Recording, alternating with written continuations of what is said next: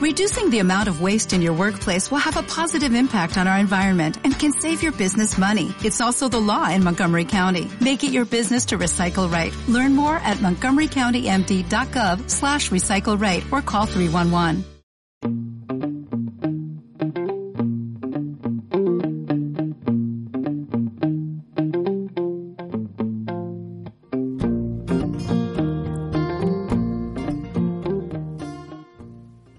Hola, buenas tardes.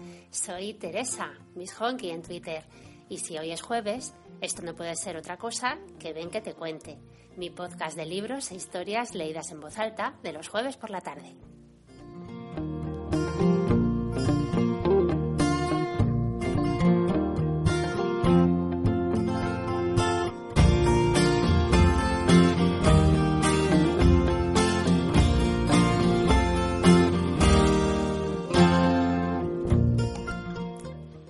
Semana más os pido un pequeño favor.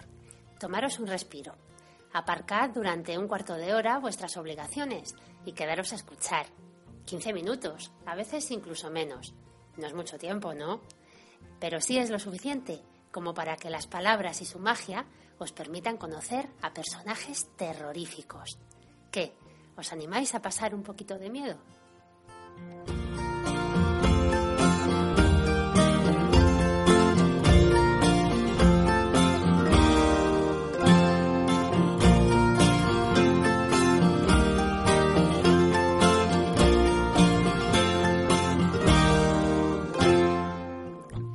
Pues sí, hoy nos vamos a despedir de ese vampiro que desde hace tres semanas nos está contando su historia en Vampiro, la Mascarada, el juego de rol. Hoy cerramos esta serie tan interesante y tan diferente a todo lo que había leído hasta ahora, que he podido compartir con vosotros gracias a la sugerencia precisamente de uno de vosotros, de un oyente. Muchísimas gracias, Mr. Capitoste. Creo que ha sido un acierto.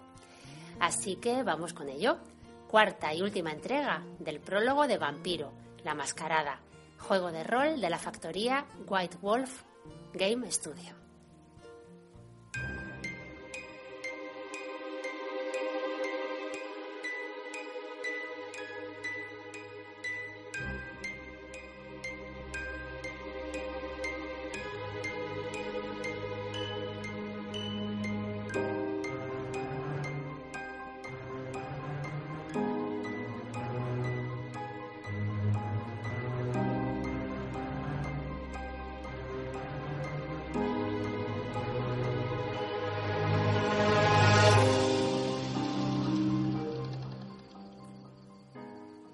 Sabores de la sangre. Aquí estamos, Sero, el último grito de lo que pasa por vida nocturna en esta villa de estiércol que llamáis ciudad. Los locales de moda van y vienen. Las salas de baile se convierten en bares clandestinos y después en clubs y en hamburgueserías, en cafeterías, discotecas y en esto. Los detalles no importan. Siempre hay lugares donde los jóvenes pueden acudir para demostrar lo rebeldes que son, al menos hasta que se les acabe el dinero esa noche. Quieren saborear el peligro, ya ves, cuando nosotros solo buscamos el sabor de la sangre. Es natural que nuestros intereses se crucen, pero la ironía de la situación se les escapa. No, no hará falta que hagamos cola. El gorila de la puerta es uno de los nuestros, lo que llamamos un ghoul. De vez en cuando bebe la sangre de algún vampiro y consigue unos pocos de sus poderes. Solo unos pocos, entiéndeme. Los ghouls siguen siendo mortales. Los beneficios de este acuerdo son limitados. Los ghouls no consiguen todos nuestros poderes, pero a cambio siguen pudiendo engendrar hijos, sentir el sol en sus hombros o ahogarse por accidente. Sí, la creación de ghouls es otra propiedad de la sangre. Hay muchas cosas de la sangre que no te he contado. Después de todo, no me pagan por darte clases. ¿Todavía quieres saber más? Bien, atiende. Bebe la sangre de un vampiro tres veces y quedarás desesperadamente esclavizada por él. Este sentimiento se llama vínculo de sangre y si el vampiro responsable lo refuerza, puede durar para siempre. Ni siquiera puedes morir para librarte de él. ¿Puedes imaginártelo? Verte obligada a amar a alguien para siempre, sabiendo que el amor que sientes tan grande que matarías o morirías por tu amado, es una mentira. Odiarle y amarle al mismo tiempo y no ser capaz de hacer absolutamente nada al respecto. Sí, ya sé que suena como si hablase por propia experiencia. Es divertido cómo funciona. Mira dónde pisas. La dirección sigue olvidando que no todos los clientes pueden ver en la oscuridad. Una raza aparte. Ahora he de hablarte un poco de la familia antes de poder presentarte. De acuerdo con la leyenda vampírica, todos descendemos de Caín, hijo de Adán y Eva. Al parecer, Dios castigó a Caín por la muerte de Abel, convirtiéndole en un vampiro. La marca de Caín era, de hecho, la maldición del vampirismo. Caín descubrió que podía pasar su maldición a otros mediante el abrazo y creó chiquillos para aliviar su soledad. Por desgracia, el proceso no se detuvo ahí. Cada chiquillo de Caín hizo chiquillos a su vez, y ellos hicieron lo mismo, y así sucesivamente. Al darse cuenta de la situación, Caín prohibió que se creasen más vampiros y desapareció. Por supuesto, cuando no está el gato, los ratones bailan. Los jóvenes vampiros hicieron tanto caso como podría esperarse, que es por lo que estoy aquí. Claro está, cada paso que se aleja de Caín, cada generación de vampiros, el chiquillo es un poco más débil, un poco más cerca de lo mortal. El propio Caín es la primera generación, sus chiquillos son la segunda, y así vamos bajando.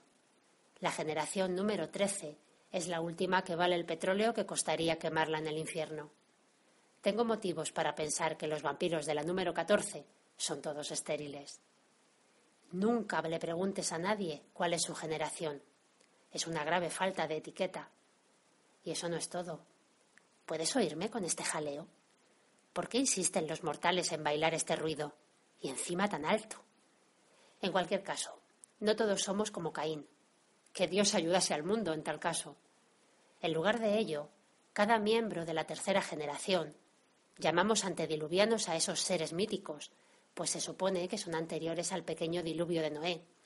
Tenía dotes y maldiciones particulares, y todos los vampiros descendientes de esos vástagos concretos comparten las mismas características.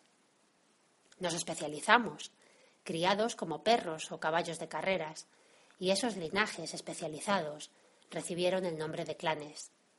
Hay trece grandes clanes, conocidos cada uno con sus poderes y perspectivas. Llamamos a esos poderes disciplinas, y a todos los efectos son mágicos. Me has visto usar uno de ellos. Ruega por no ver algunos otros. Oh, y también está la yihad, claro, la lucha eterna, el gran juego, o el mote poético que quieras darle. Muchos vástagos dirían que la yihad, como los antediluvianos, no es sino un mito, pero creen en ella en lo más profundo de sus corazones.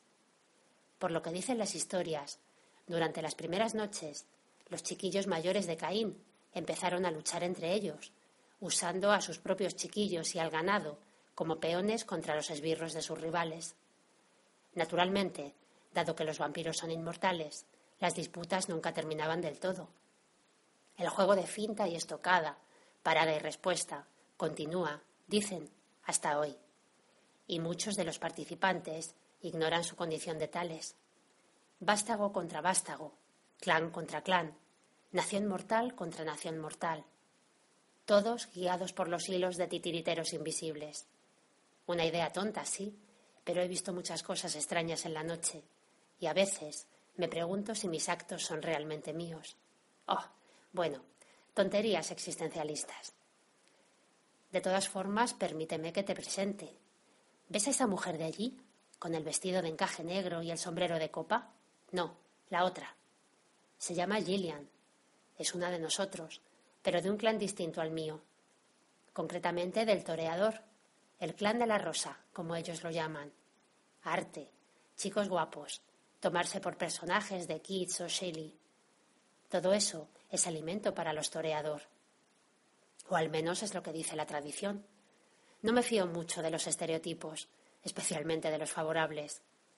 El caballero del traje antracita y la camisa sin cuello, que intenta pasar desapercibido mientras observa a Gillian y a su Grey, es Paulo, un trémere.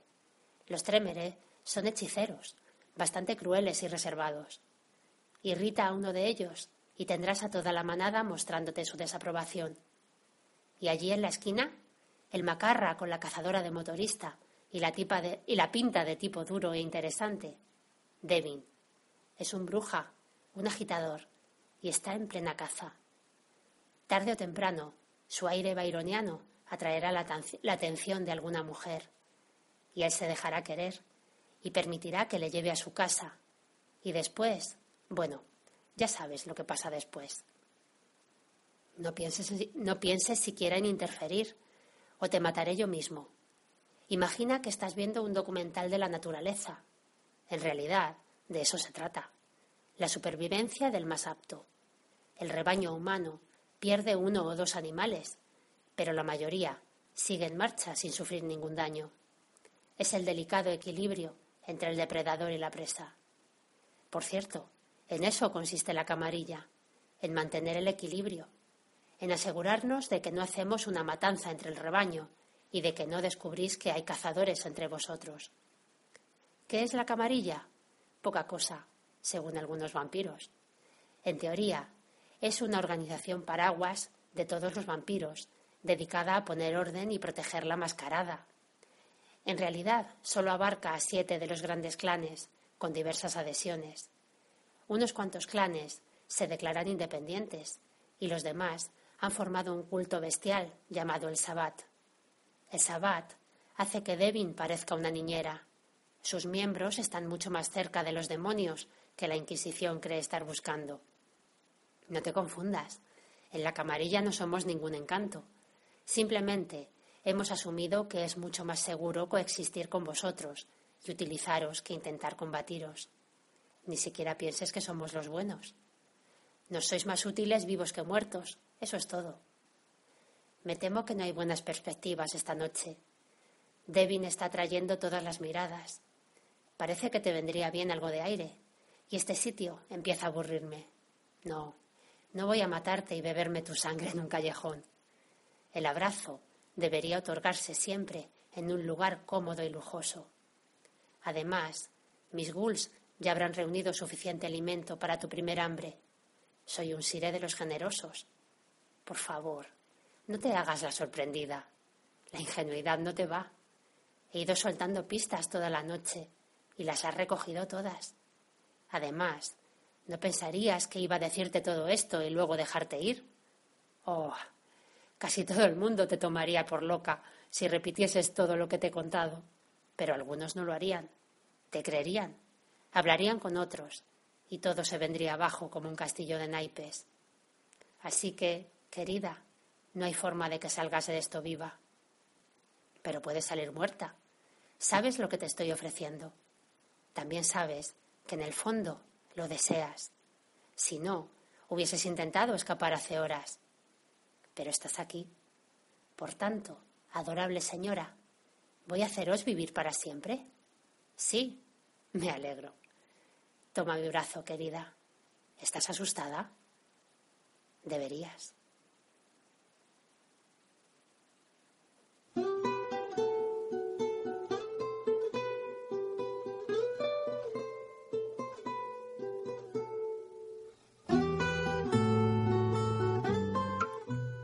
Hola, soy Teresa, Miss Honky, y estás escuchando Ven que te cuente.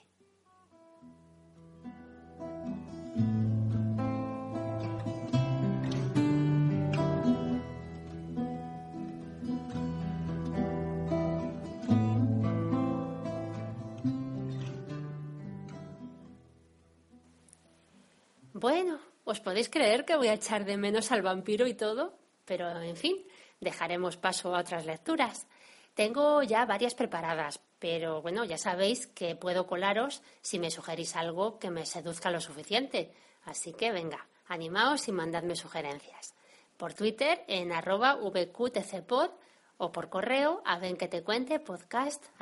gmail.com. Y esto ha sido todo. Un gustazo, como viene siendo habitual. Hasta el próximo jueves. Feliz semana. Chao.